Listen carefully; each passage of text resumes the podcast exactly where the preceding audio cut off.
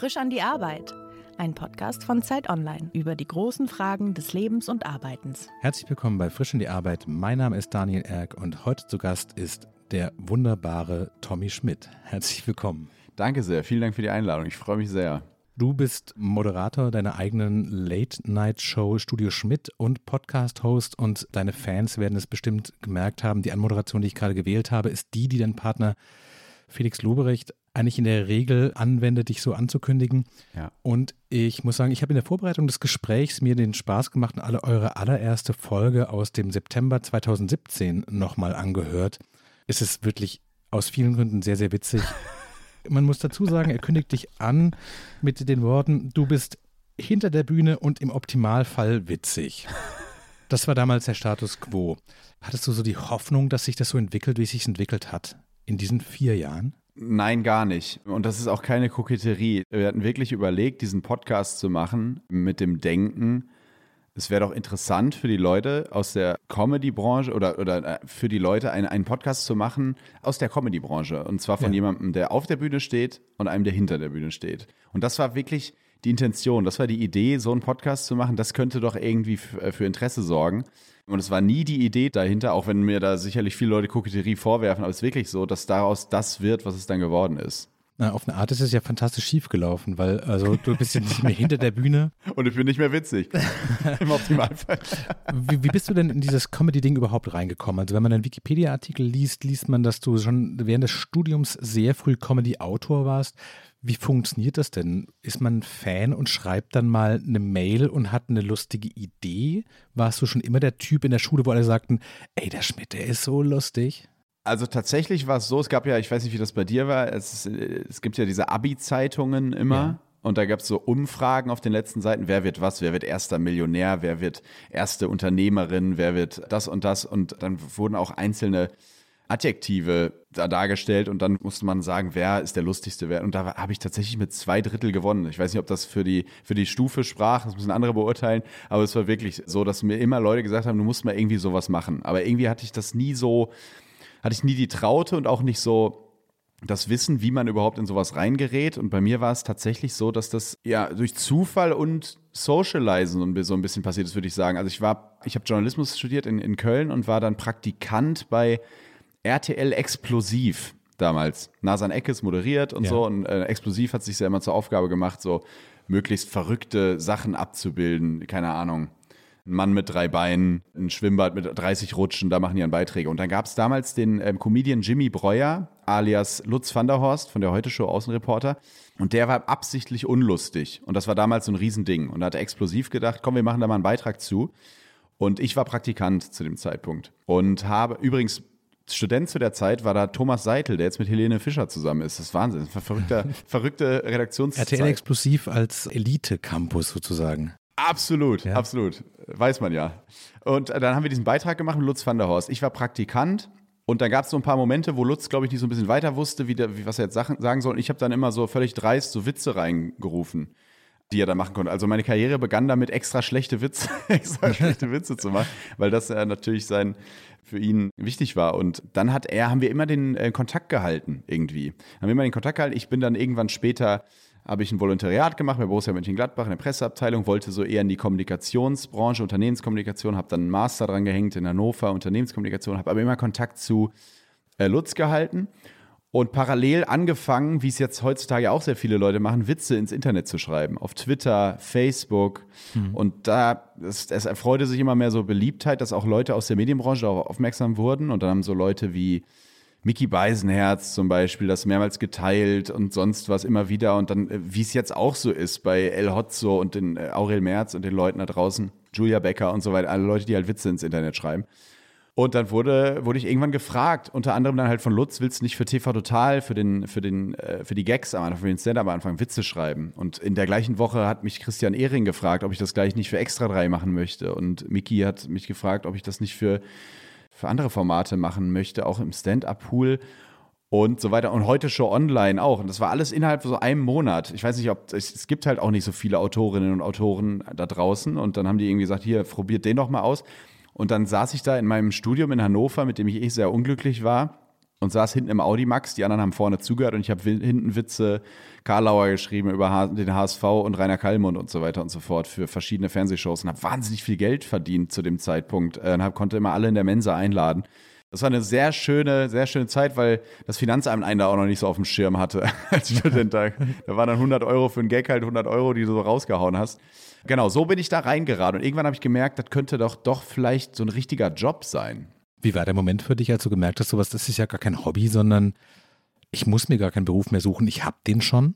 Das war ein Moment von großer Glückseligkeit, glaube ich, weil ich hatte immer, ich glaube, alle Menschen, die irgendwas Kreatives machen oder irgendwas Kreatives machen wollen, die spüren von, von Geburt an so ein gewisses Feuer in sich, soll jetzt nicht zu, zu esoterisch klingen, aber so ein, so ein gewisses Feuer in sich, was sie nicht genau zuordnen können, vor allem wenn sie aus einer Familie kommen wie ich, die eher akademisch geprägt ist, Medizinerhaushalt, die überhaupt nichts mit dieser Branche zu tun haben. Und dann kannst du das, glaube ich, noch weniger zuordnen, wenn dir das gar nicht vorgelebt wird. Also mein Vater zum Beispiel macht auch gerne Musik und so und spielt äh, Blues, ist Bluespianist und sowas. Also er hat schon Bock auch auf Bühne.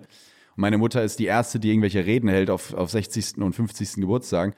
Trotzdem wurde mir das nicht vorgelebt, wie das sowas ein Beruf sein kann. Und wenn du das dann plötzlich merkst, dann kannst du das plötzlich dieses Feuer in dir zuordnen und weißt plötzlich, ah, da geht vielleicht mein Weg hin und das ist ja tatsächlich ein Beruf.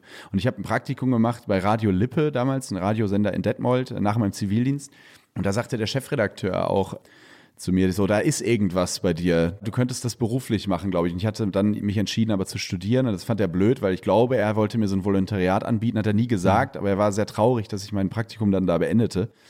Ja, und irgendwie ja, das war, ein, das war ein schöner Moment, als ich gemerkt habe, davon kann man leben und das ist das, was ich machen will. Auch wenn ich es jetzt gar nicht mehr mache. Ich bin ja gar nicht mehr Comedy-Autor seit gefühlt anderthalb Jahren oder zwei Jahren. Aber bist du nicht auch dein eigener Comedy-Autor, also mit Studio ja. Schmidt einer wöchentlichen Sendung?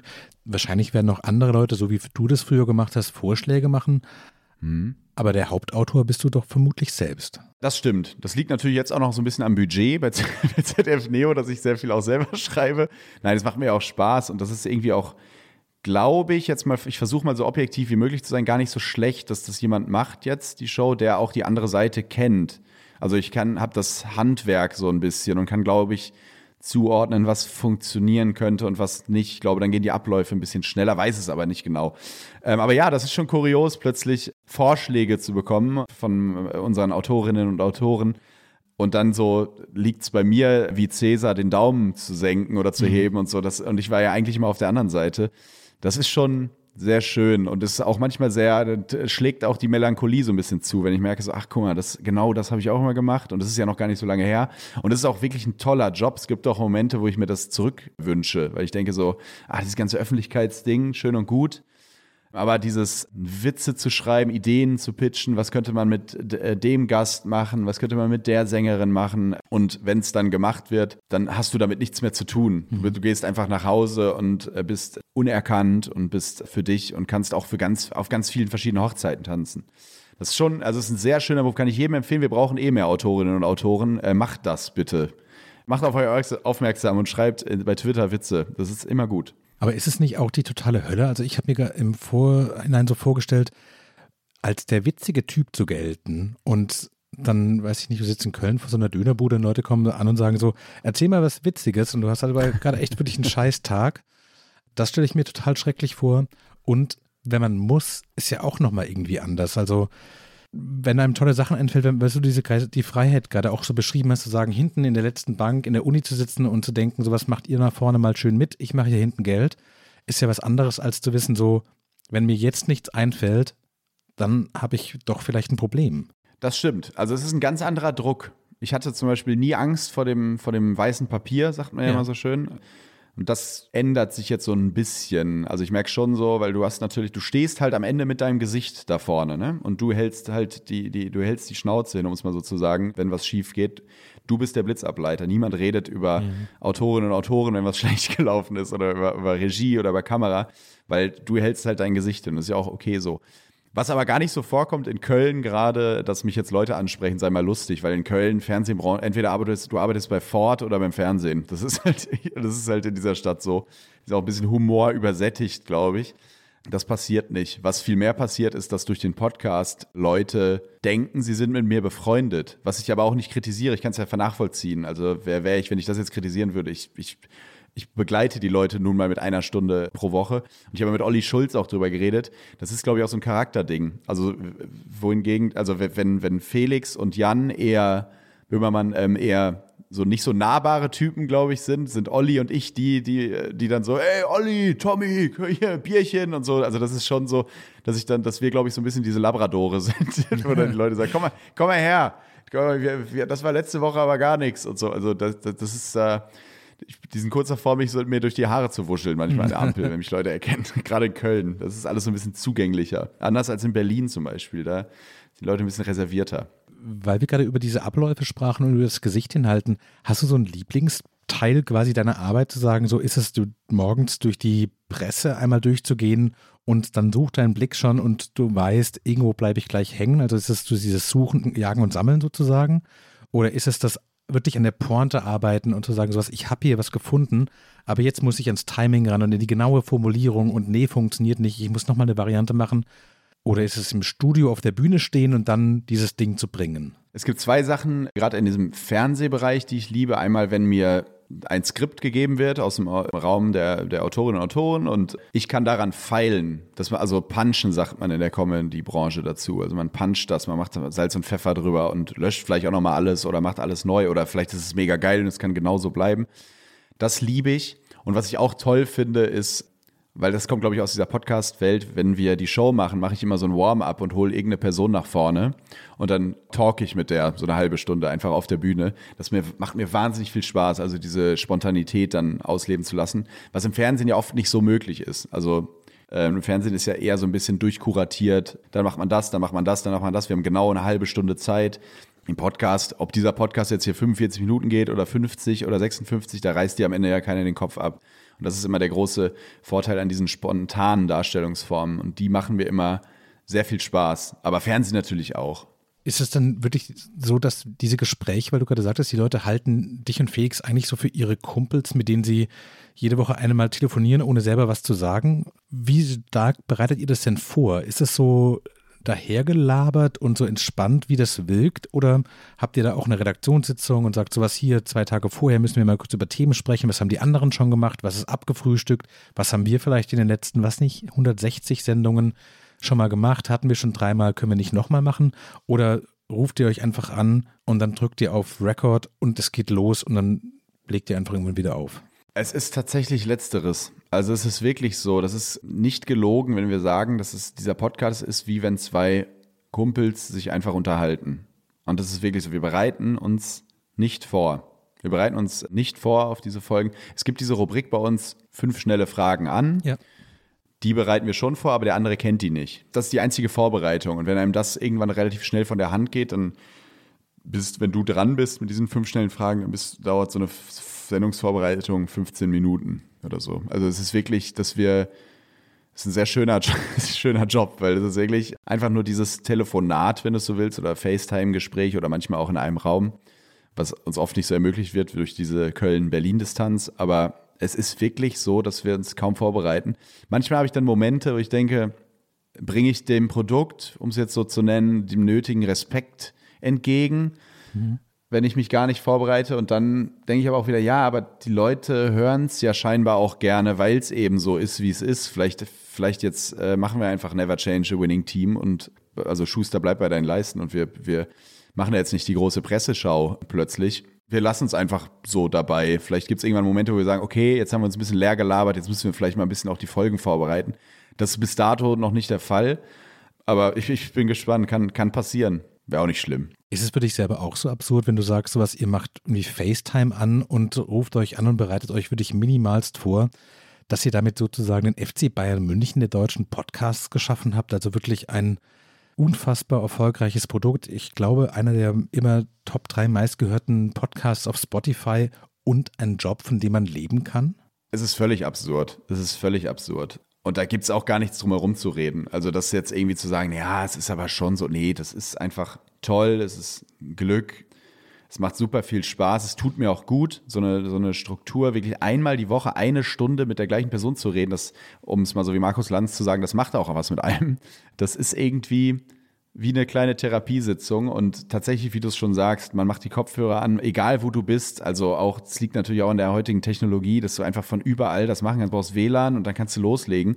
Und halt natürlich ein Mikrofon. Es ist völlig verrückt, klar. Also gibt es gar nichts dran zu deuteln. Eine der Dinge, die man ja unterschätzt, wenn man nur auf der Monitorseite der, der Medienwelt ist, das große Fernsehen mit seinen Kameras, sich dort natürlich zu verhalten, ist eine große Kunst für sich. Also, ja. weil das sind wirklich so, weiß ich nicht, so bildbandgroße Kameras, einen Meter entfernt von deinem Gesicht im blödesten Fall und dann so zu tun, als wäre das alles nicht da.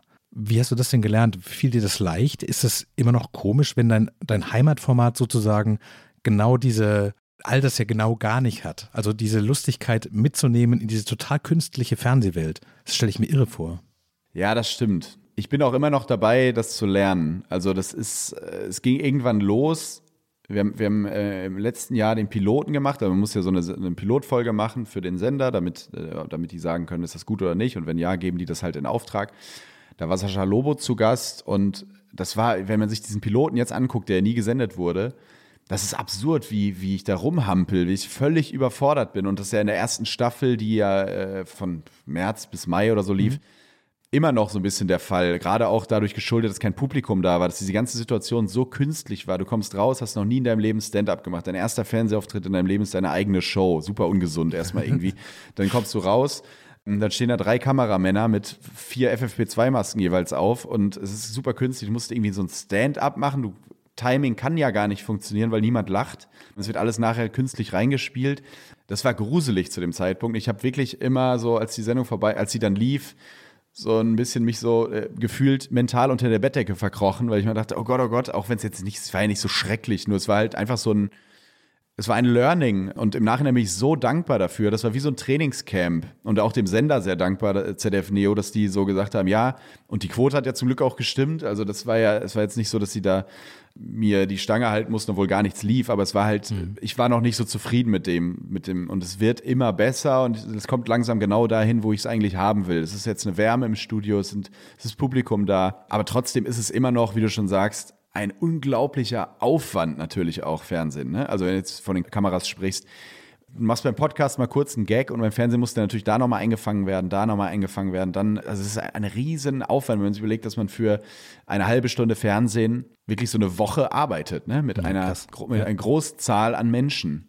Und ich habe gerade gesagt, dass ich eben für diesen Podcast, bereiten wir uns gar nicht vor, und da habe ich ja eine noch viel höhere Zahl an, an Rezipienten, die, die diese, sich das anhören und das habe ich manchmal wirklich, dass ich denke, jetzt setze ich mich hier irgendwo in mein stilles Kämmerlein, nehme diesen Podcast auf, gestresst von der Woche, in der ich die Fernsehshow aufnehme, äh, aber ja. viermal so viele Menschen werden sich das, werden das jetzt rezipieren. Und äh, es ist halt wirklich auch, wie stiefmütterlich wir manchmal diesen Podcast angehen. Also ich, wir machen das mit Garage Band. Wir nehmen jetzt hier über so ein schönes Ihr habt mir so einen Link geschickt mit so einem schönen Programm, das haben wir noch nie benutzt. Ich mache immer mein Handy, habe das letztens, war sehr würdelos, zwischen so zwei Camemberts, die ich im Rewe gekauft habe. Ich mein Handy fixiert, damit Felix mich sehen kann und habe da diesen Podcast aufgenommen. vielleicht ist das das, vielleicht ist das der Erfolgsgrund, weil wir es genau so, so angehen. Ich habe keine Ahnung. Aber ja, also der Unterschied ist schon gravierend zwischen also Aufwand und Ertrag bei Fernsehen und Podcast. Aber ich liebe das ja irgendwie auch. Irgendwie ist es ja auch schön. Wovor hast du mehr Sorge? Von den Dingen, die du nicht kannst, weil du das im Fernsehen alles noch lernen musst? Weil du diese ganzen absurden Situationen eben noch nicht 160 Mal gemacht hast und da auch so viel Kleinplanung dran hängst? Oder ist es eher so das Gefühl so, ich muss echt aufpassen, dass ich diesen Podcast nicht zu sehr auf die leichte Schulter nehme, weil dann wird man ja auch irgendwie schludrig. Das stimmt. Schludrigkeit ist was, also wenn man sich irgendwie so, wenn man sich so auf so einem Erfolg mit, wie Charts oder so ausruhen würde. Aber ich, ich, ich sehe diesen Podcast gar nicht so als Challenge. Wir müssen genauso gut bleiben und so. Also ich gehe das nie so an, sondern es ist wirklich dieses Gespräch einfach nur. Und das kann halt auch mal wahrscheinlich langweilig sein oder so, oh Gott, was erzählen die denn da jetzt? Das ist aber gefährliches Halbwissen, wie auch immer. Das ist wirklich so dieses, ja, es klingt jetzt sehr pathetisch, aber dieses wahre Leben einfach, ne? Mal hast du einen guten Tag, mal bist du ein bisschen gelangweilt, mal bist du gut drauf, mal nicht. Mal bist du wortkarg, mal nicht, mal bist du sehr melancholisch, mal sehr enthusiastisch. Und im Fernsehen ist es mittlerweile so, dass ich mir das jetzt so erarbeitet habe, dass ich sehr viel Spaß dran habe an den neuen Dingen und nicht mehr, nicht mehr Angst. Am Anfang war es auch so ein bisschen, Der Respekt beim Fernsehen war bei mir groß, weil ich natürlich aus dieser medienbeobachtenden Rolle eigentlich auch komme, Journalismus, Autor, irgendwie diese Seite, viel kommentiert habe im Internet immer Medien, medienkritisches und weiß, man kann nur sagen, das Fernsehen stirbt, man kann über das Fernsehen sagen, was man will, aber trotzdem wird es feuilletonistisch, glaube ich, wie kaum eine andere Darstellungsform begleitet. Heißt, ich kann seit 2017 sonst was erzählen bei Spotify einmal die Woche. Das interessiert niemanden. Es wird nie rezensiert, es wird nie kritisiert. Es wird, gibt vielleicht mal irgendwann mal Online-Text. Gemischtes Hack ist deshalb blöd, weil, aber das ist dann ja auch egal.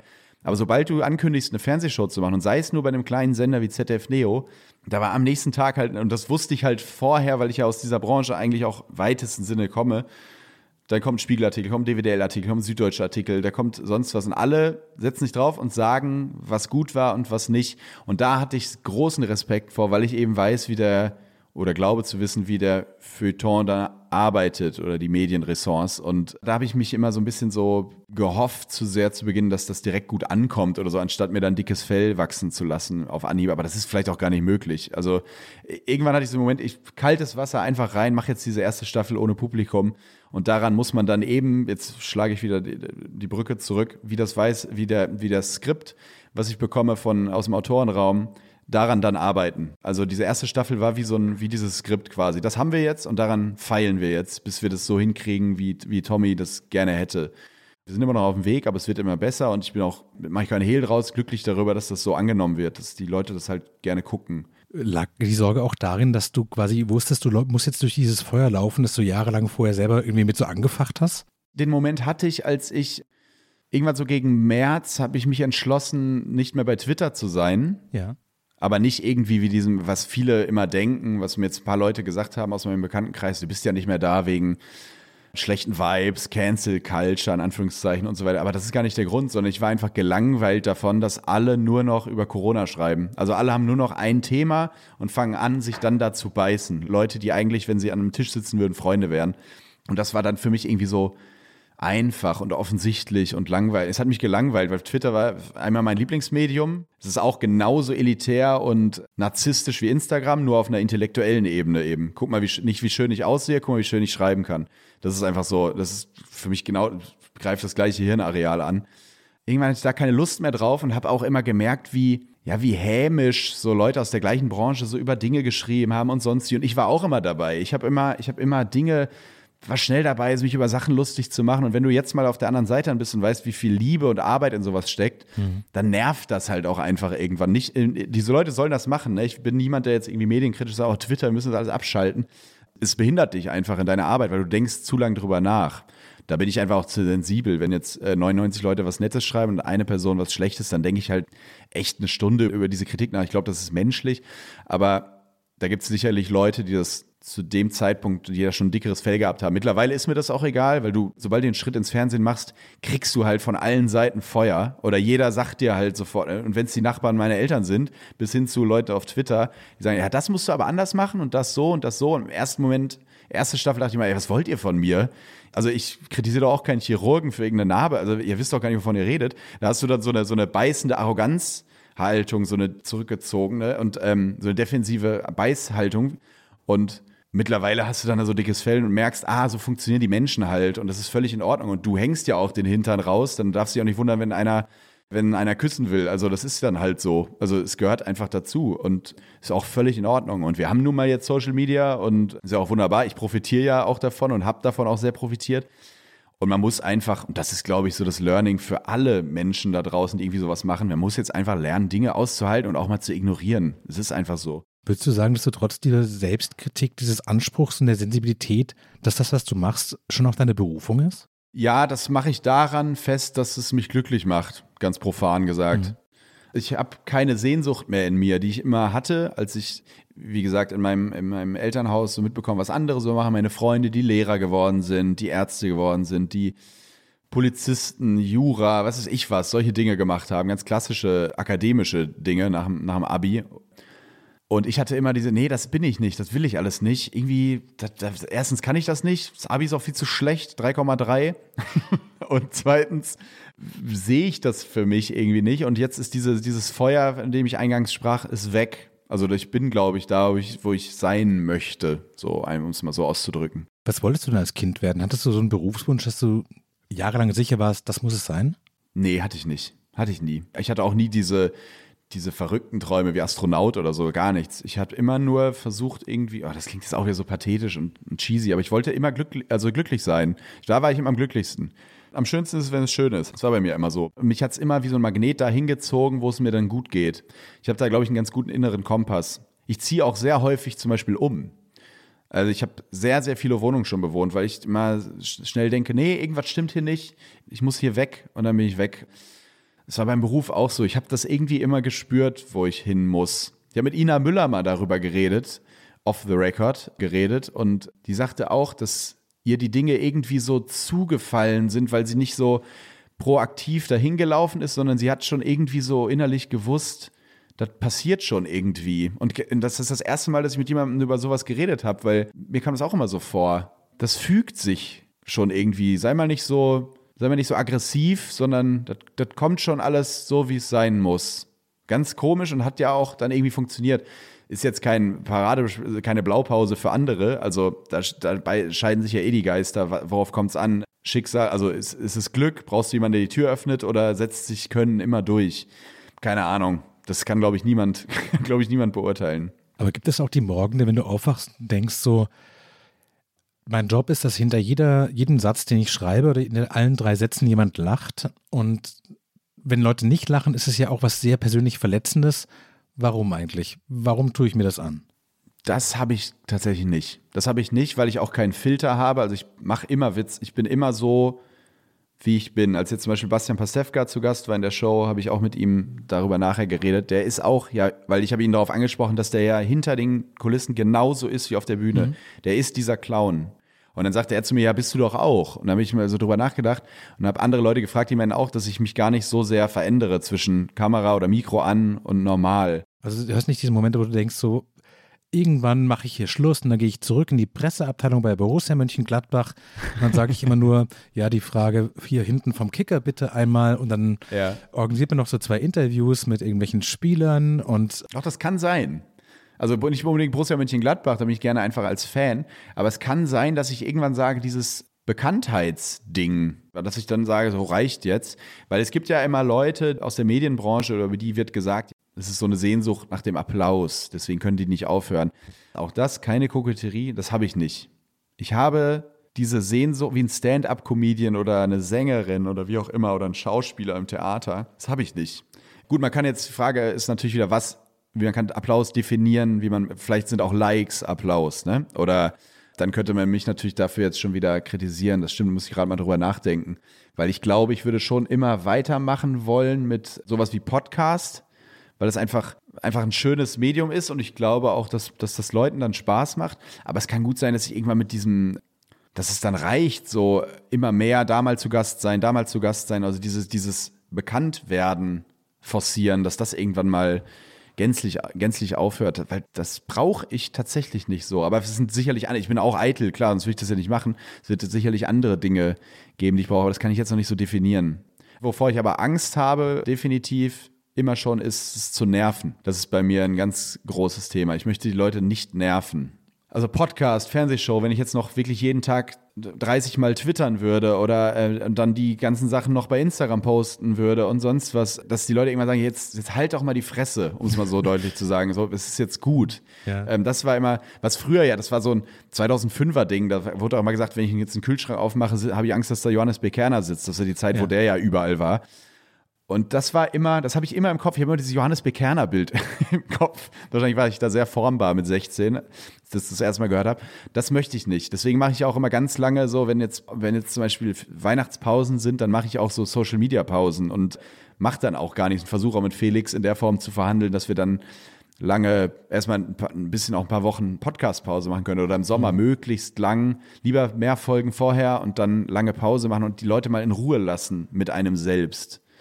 Was auch schon wieder irgendwie eitel ist, wenn man drüber nachdenkt. Aber es ist, ja, Nerven ist bei mir ein Riesenthema. Ich will die Leute nicht nerven. Du hast gerade gesagt, dass du hinter der Kamera und vor der Kamera eigentlich dieser Clown bist. Das war deine Formulierung.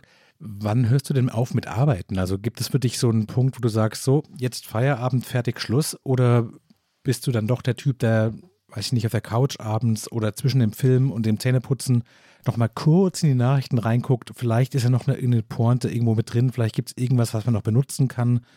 Oder hast du so ein Ritual zu sagen, so ab jetzt alles, was danach passiert, das benutze ich beruflich nicht mehr? Also dass ich aktiv dann weiterarbeite, ist definitiv nicht der Fall, nach, nach irgendwie nach Fernsehshows oder Podcastaufnahmen. Was aber immer bei mir ist, weil, weil ich es nicht als Arbeit interpretiere oder wahrnehme, ist halt Infotainment zu konsumieren. Also sei von, von Maybrit Illner bis zu Mickey Beisenherz Apokalypse-Podcast. Also solche Sachen, wo irgendwie News aufbereitet werden oder Markus Lanz zu gucken, da denke ich jetzt nicht, darüber nach, wie könnte ich da, wenn er irgendeine komische Nachfrage stellt, das für die Show benutzen. Ich guck's einfach. Also das ist für mich keine Arbeit. Also ich bin, es gibt ja diese Floskel, der Kopf ist immer an bei so Leuten, Leuten wie mir, aber das ist ja wirklich so. Also, und wenn mir dann um 23.30 Uhr was einfällt, dann mache ich mir kurz eine Handynotiz, aber ich habe nicht dieses Gefühl von, jetzt muss ich Feierabend machen. Das habe ich nur an einem Tag in der Woche und das ist nach dem Aufzeichnungstag der Show, weil der wahnsinnig anstrengend ist. Du wirst halt um das wissen ja wahrscheinlich viele nicht, vielleicht ganz spannend, das mal zu erzählen. Du wirst um 9 Uhr abgeholt. Und dann hast du bis Ende der Sendung, 19 Uhr, ungefähr so brutto eine Minute für dich. Und das sind die Toilettengänge. Sonst hast du immer Menschen, die auf dich einreden oder die mit dir in einem Raum sind oder mit denen du dich austauschst. Und das ist einfach eine Reizüberflutung, die, glaube ich, nicht wegzustecken ist. Und dann, wenn ich dann nach Hause komme und mache den Fernseher an, und das ist dann immer so, weil wir nachher noch ein Bierchen trinken, dann ist es dann immer so, dass dann so Lanz oder sowas gerade losgeht. Und dann denke ich, das geht jetzt nicht. Ich kann jetzt nicht darüber reden, dass morgen die Zahlen wieder steigen oder mir sowas anhören oder dass da jetzt Robin Alexander irgendwas über das Gendern sagt und so, da habe ich jetzt keine Lust drauf und dann mache ich Netflix an und gucke Modern Family oder irgendwas, was ich, wo ich dann wegpennen kann. Das ist der einzige Tag, wo ich wirklich aktiv sage, jetzt ist Feierabend. Würdest du insgesamt sagen, dass du dir selbst ein guter Chef bist? Ich lerne das. Ich lerne das gerade, weil das ist auch so ein Teil des Autorendaseins, dass du Verantwortung natürlich auch mal wegschieben kannst, so ein bisschen. So, ich, ich schreibe es nur, was daraus gemacht wird. Das ist auch so, dass du natürlich eine Persönlichkeit entwickelst mit Zeiteinteilung, mit ähm, was sagt man zu, was sagt man ab. Das wird auch immer besser. Das wird auch immer besser. Also, dass ich, ich kann sehr schlecht Nein sagen, aber das lerne ich jetzt auch und mache nur Dinge, zum Beispiel das hier, worauf ich dann Bock habe weil, weil ich das selber gerne mag. Und das ist, glaube ich, extrem wichtig. Das ist, glaube ich, sehr, sehr wichtig, dass man da nicht zu viel macht. Nicht jetzt, ich will jetzt nicht wirken wie so ein Topstar, der sagt, ich krieg dauernd Angebote für sowas. Aber ich sende nun mal die ganze Zeit. Ne? Ich bin jeden Tag irgendwie auf Instagram ja vertreten durch irgendein lustiges Bild oder, oder vermeintlich lustig. Einmal die Woche den Podcast, dann die Fernsehshow. Es ist ja schon sehr viel. Und wenn ich dann jetzt noch da zu Gast bin und da vielleicht mal ein Interview oder wie auch immer, oder Buchprojekte oder und so weiter und so fort, dann einfach zu sagen, nee, das schaffe ich nicht. Das können andere besser, ich kann, ich kann das nicht. Und ich kann auch sehr gut zum Beispiel Urlaub machen und, und gar nichts machen. Also mein, mein, meine absolute Traumvorstellung oder was ich am liebsten mache, ist irgendwo zu sitzen und Kaffee zu trinken und gar nichts. Ich gucke nur rum. Ich sitze manchmal drei Stunden, äh, wenn, wenn ich keine, gerade keine Produktionsphase habe, in einem Café und gucke so in der Gegend rum. Das liebe ich. Also ist die Aussicht auf sowas wie Rente für dich auch jetzt nicht dieser große Horror von dem Leute, die so ihren, ihr großes inneres Ding zum Beruf gemacht haben, die sagen dann, ich werde nie aufhören, das zu tun, sondern du kannst sagen sowas, nö, wenn es vorbei ist, dann setze ich mich in einen Café und gucke einfach zwischen Absolut. ab 70 bis ich sterbe, gucke ich nur Leuten zu und alle zwei Stunden mache ich einen Spruch. Ja, ich glaube ja. Ich glaube, also klar, also wenn jetzt viele Leute, die aus der, die in der Medienbranche sind, sagen, ja, ja, das habe ich damals, als ich jung war, auch gesagt.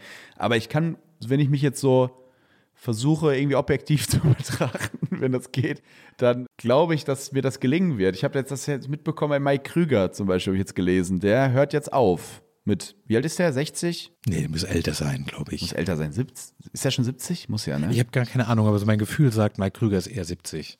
Weil du gerade erzähltest, wie diese Tage ablaufen, wenn du die Sendung machst. Du hast wahrscheinlich früher auch Harald Schmidt Show gesehen. Steigt der Respekt vor Harald Schmidt dieser täglichen Sendung ins Unermessliche, wenn man weiß, wie es ist, eine Sendung pro Woche aufzunehmen? Ja, Klammer auf, Mike Krüger ist 69, Klammer zu. Also er wird 70, genau. Und das, das ganz kurz. Und das finde ich irgendwie schön, dass der jetzt sagt, ich kümmere, ich bin jetzt so, reicht jetzt auch. Das ja. finde ich irgendwie entspannt. Zu Harald Schmidt, ja, großer Fan natürlich, muss man irgendwie, glaube ich, gar nicht mehr dazu sagen, weil so Leuten wie mir, ich äh, habe das genossen, auch als Kind schon, auch wenn ich manche Sachen nicht verstanden habe. Wer ist denn jetzt Helmut Berger oder so? Aber egal, ich gucke es trotzdem und fand das immer super. Und ja, ich denke da sehr, sehr häufig drüber nach aktuell, wie das sein muss, daily zu senden. Und glaube, also es gibt Leute in der, in der Fernsehbranche, die sagen, das ist viel einfacher, weil du einfach nicht so sehr die Dinge vorbereiten musst, sondern so ein bisschen mehr so laissez-faire, ja, wir machen da, wir reden dann hier Antrag, wir reden dann so ein bisschen über deinen Wanderweg und dann, ja, aber wahrscheinlich kommt es auch nur so rüber. Ich weiß es nicht, aber ich finde es unglaublich, ehrlich gesagt. Aber die Frage ist natürlich, damals gab es diese Darstellungsformen wie Twitter, Instagram, TikTok, Podcast nicht, wo man ja auch den ganzen Tag sendet hm. in, in irgendeiner Form. Ich habe es eben schon gesagt, Mickey Beisenherz, der macht ja quasi eine Daily, wenn du es so willst. Wenn man hm. wirklich mal die Darstellungsformen verschwimmen lässt, ordnet er für Leute die Hard News soft ein. Das, was Harald Schmidt immer gemacht hat. Jetzt könnte man theoretisch sagen, wenn man die Darstellungsform in der Form verschwimmen lässt, dass alles irgendwie gleich ist, Fernsehen ist, ist, ist es wurscht, was die Leute wahrnehmen, dann ist er aktuell, jetzt werden Leute sagen, ja, es wird er nie sein, aber ist, ist er aktuell der neue Harald Schmidt weil er die Dinge täglich einordnet für die Leute, was ja auch viel Arbeit ist. Und das ist ja eigentlich egal, ob du das im Fernsehen machst oder nicht. Harald Schmidt war letztens bei Hazel Brugger und Thomas Spitzer im Podcast, hat gesagt, er würde nie wieder ins Fernsehen gehen aktuell. Er wird sowas machen wie ihr hier, meinte dann zu Hazel und Thomas Podcast. Kann natürlich auch Koketterie sein. Ich sage sehr oft Koketterie äh, gerade. das Daily-Ding, das ist schon, das ist schon verrückt. Auch Jimmy Fallon macht das ja auch. Und du fragst dich dann auch so, das ist ja nicht monetär zu begründen. Was mag der auf dem Konto haben? 100 Millionen Dollar Minimum. Und dann sendet der in dieser Downtown New York, fährt dahin, montags bis, ich glaube, die machen donnerstags zwei Folgen, für die am Freitag noch, äh, glaube ich, wenn ich jetzt nicht völlig falsch informiert bin.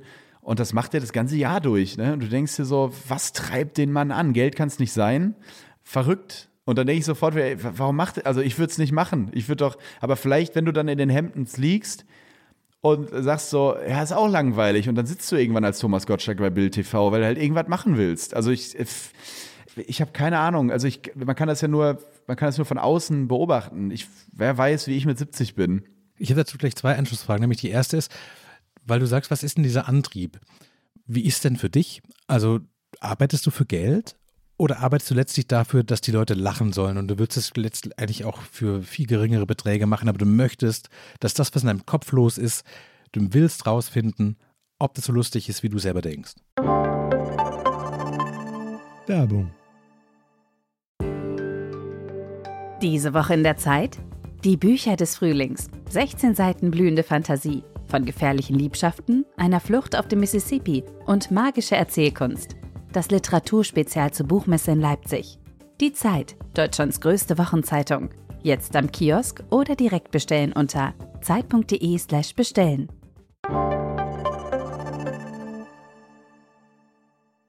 Also klar arbeite ich für Geld auch, ist klar. Also ganz bestimmt. Trotzdem gehört auch zur Wahrheit, dass wir den mit dem Podcast in den ersten zweieinhalb Jahren nicht einen Cent verdient haben. Den haben wir for free gemacht. Es gab immer wieder Werbeangebote, haben wir gedacht, nee, nee, wollen wir nicht.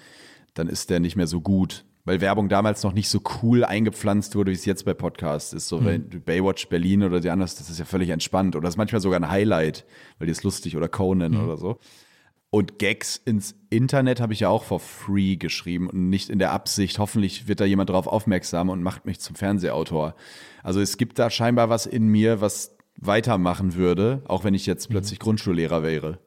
Da ist schon irgendwie was, was diese, dieses Kreative in mir dann befriedigen wollen würde und irgendwie sich dann seine Bühne sucht. Das ist ja auch die komische Diskrepanz bei mir. Ich brauche diese Bühne, aber brauchte sie erstmal im Digitalen, weil ich für die organische, für die analoge Bühne viel zu schüchtern war.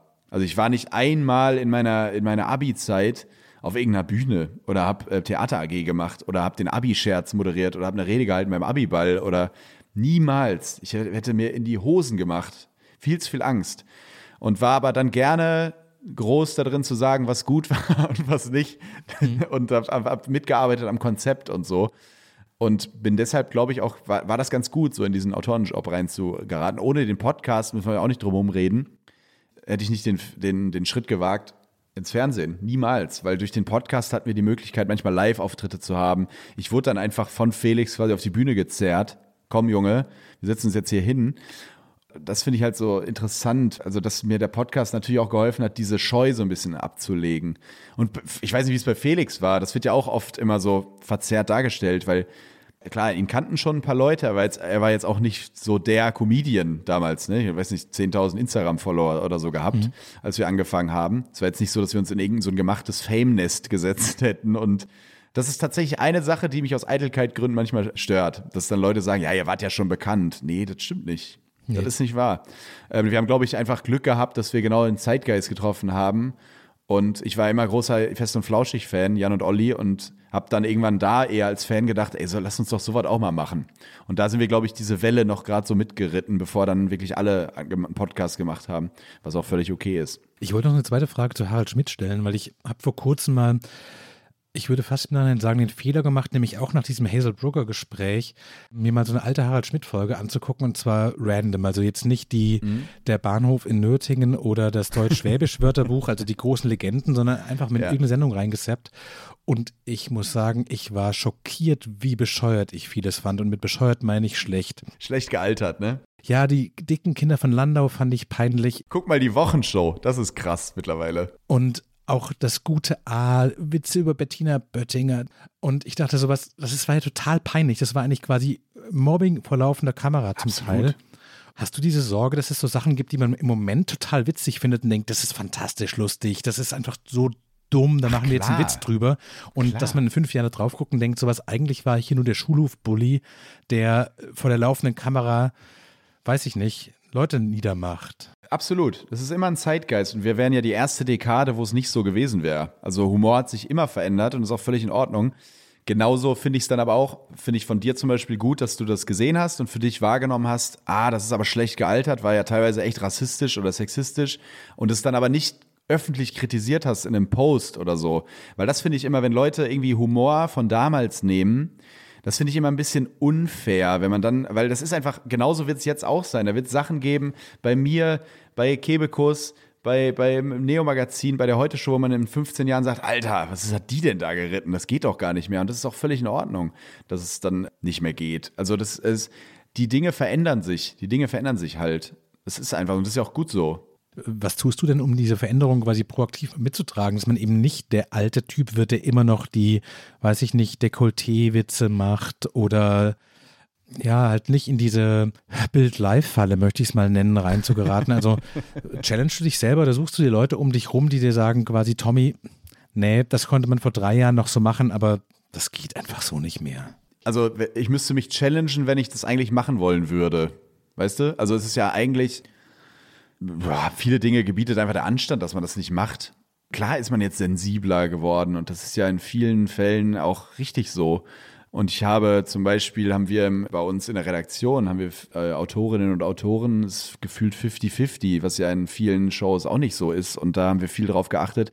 Nicht, weil wir dann so geile Typen sein wollten, guck mal, wie divers wir sind, sondern weil das einfach auch so einen Raum verändert weil man über Dinge diskutiert, weil man mhm. abwägt, weil man nicht direkt sagt, ähm, in so einer Cowboy-Haltung, ja geil, das machen wir schon. Und dann soll die auf Twitter die Fresse halten, wenn das, wenn das falsch ankommt. Nee, da kann man mal vorher darüber diskutieren und kann aber auch mal dazu kommen, dass man sagt, dann sollen die auf Twitter die Fresse halten, aber, aber zumindest diskutiert man darüber, debattiert. Und das verändert schon sehr, sehr viel. Und das ist, das ist so ein Learning. Aber klar mache ich auch Fehler, bei denen ich sage, in, in zehn Jahren, die mir dann in zehn Jahren erst auffallen. Das ist genauso wie, das ist ja aber generell ein gesellschaftliches, nicht Problem, sondern ein, ein Phänomen eher, dass, wie sind wir beide mit 75? Weißt du, wenn man jetzt über 70, 75-Jährige denkt, die die weibliche Form nicht mitsprechen, die vielleicht nicht mehr aus ihrem SUV aussteigen wollen, dann bin ich nicht der Erste, der sagt, boah, ihr Penner. Und dann sagst so, ja, halt lieber mal die Füße still, Tommy. Wer weiß, wie du so bist in dem Alter, wenn, wenn die, die Jugend mit Dingen um die Ecke kommt, wo du dann sagst, sag mal, habt ihr noch alle Latten am Zaun? Und das ist einfach, das ist doch der Lauf der Dinge. Also ich glaube, so ein bisschen Entspanntheit würde uns dann auch gut tun. Wohingegen natürlich durch, durch eine gewisse schrille Aggression natürlich auch nur Veränderungen vorangetrieben werden. Es ist, glaube ich, wie es immer schon war. Jugend gegen alt und am Ende ist die Jugend auch irgendwie wie alt. Und dann gibt es wieder eine neue Jugend und dann gibt's äh, so entsteht dann Fortschritt und der tut halt weh, weil es dann Reibung gibt. Und dann entsteht am Ende wieder Wärme. Wie geht's denn für dich weiter? Du hast jetzt diese CDF Neo Sendung jede Woche einmal, du hast einen fantastisch laufenden Podcast, bekommst du dauernd Angebote für neue Sachen und hast scharst schon so mit den Hufen und weißt, das Musical ist irgendwie für 2023 geplant, keine Ahnung, die Live-Show oder Willst du der neue Roger Willemsen werden, der so ganz ernsthafte Oh Gespräche führt und mal rauskommen aus diesem der witzige Tommy Schmidt? Was sind deine Pläne? Ich weiß gar nicht übrigens, ob meine, mein Image so da draußen ist, der witzige Tommy Schmidt. Ich finde auch mein Auftritt bei LOL von Amazon hat es ja gezeigt, dass ich eher der Typ bin, der über Dialoge funktioniert und in so einer Show dann in dem Zeitpunkt vielleicht nicht so gut funktioniert. Da gehört zur Wahrheit aber auch, dass die, wir diese Staffel aufgezeichnet haben vor meiner ersten Studio Schmidt Staffel. Das heißt, das war das erste Mal, dass ich irgendwie im, vor einer Kamera war. Vielleicht will Krass. ich jetzt auch anders agieren da. Nee, Pläne für die Zukunft gar nicht, weil ich nehme das jetzt erstmal, ich bin sehr, sehr dankbar, das überhaupt so machen zu können jetzt. Ich bin ja jetzt in der zweiten Staffel dieser Show und mache jetzt nicht Pläne, die über diese Show hinausgehen, weil das wäre auch ein bisschen respektlos, finde ich, der, dem Format gegenüber, weil es ist einfach sehr zeitintensiv und ich habe jetzt keine Pläne, so was kommt als nächstes. Ich glaube, das muss man so ein bisschen machen, wenn man weiterkommen will. Aber auch nochmal, ich habe dieses, ich will weiterkommen und irgendwann das und das, das habe ich nicht in mir. Vielleicht kommt das noch, vielleicht entwickelt sich das, aber ich bin mit dem Status quo sehr, sehr zufrieden und würde jetzt gerne einfach dieses Baby, ich finde das immer komisch, dieses Bild, aber das passt, glaube ich, ganz gut, dieses Baby jetzt mal so weiterzuentwickeln, dass es, dass es wächst und gedeiht und wir mal gucken, wo es in ein, zwei Jahren ist, wenn mich der Sender so lang machen lässt, was ich hoffe. Das ist jetzt so das, was, was ich so vor der Flinte habe. Und Podcast natürlich, machen wir ja drei Jahre weiter. Das äh, wird sowieso weiterlaufen. Und dann habe ich ja noch diese Elf-Freunde-Kolumne, äh, wo ich über Fußball schreibe, meine andere Leidenschaft. Und glaube, damit bin ich sehr, sehr, sehr, sehr gut ausgestattet, weil es alles sehr, sehr zeitintensiv, aber macht wahnsinnig viel Spaß. Das klingt doch fantastisch. Ganz herzlichen Dank. Stimmt. Muss ich, wenn ich so drüber nachdenke, ist in diesem kalten November dann doch irgendwie ein schönes, schön, schönes Zukunftsbild. Ja, und wir können über sich schon sagen, dass er beruflich so zufrieden ist und nicht dieses, wo sehen Sie sich in fünf Jahren Ding hat, sondern sagt, ich sehe mich genau dort, wo ich gerade bin, passt schon. Ja, stimmt. Kann ich einfach mal sagen. Bin ich sehr glücklich drüber und sehr, sehr dankbar, dass das so ist, ja. Vielen Dank für das Gespräch. Tausend Dank. Hat sehr viel Spaß gemacht. Vielen Dank. Das war Frisch in die Arbeit. Mein Name ist Daniel Erk. Heute zu Gast war der Moderator und Podcast-Host Tommy Schmidt. Falls es Ihnen gefallen hat, falls Sie Fragen haben, melden Sie sich gerne per E-Mail an frischandiarbeit.zeit.de.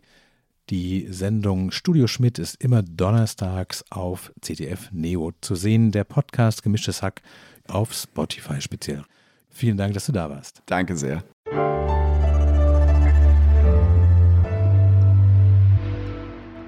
Frisch an die Arbeit, ein Podcast von Zeit Online.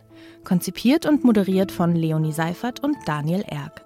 Produziert von Maria Lorenz, poolartists.de.